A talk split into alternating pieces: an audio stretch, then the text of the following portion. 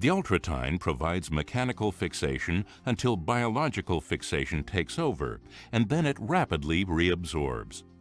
It is widely recognized that multi-point fixation eliminates the problems inherent with single-point suture fixation, such as tissue pull-through and suture breakage. The Ultratine's five tiny tines provide multiple points of fixation to distribute tissue tension broadly and ensure predictable control. As with the Endotine device, the Ultratine allows for fast, effortless brow readjustment, enabling the surgeon to sculpt the brow for a more aesthetically pleasing outcome.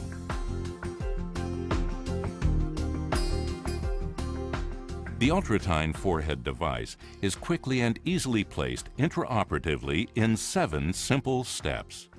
Make coronal or limited incisions in your usual fashion. Determine the device site Plan to drill such that the ultratine post sits anterior to the incisional closure and under hair-bearing scalp. Placement location can be marked with an indelible pen or cautery to assure symmetry. Use the ultratine drill bit and manual drill to create the hole in the cranium.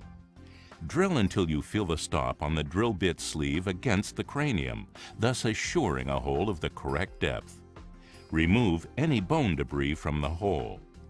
Grasp the device with the forehead insertion tool to remove it from its packaging.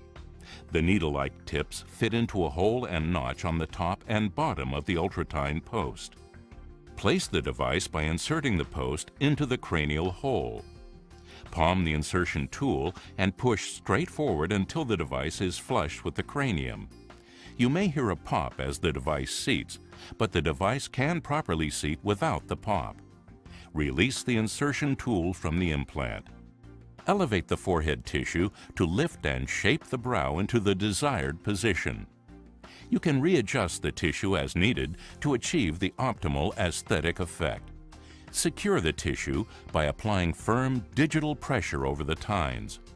You can exert gentle downward pressure to the forehead tissue below the device to test for secure fixation.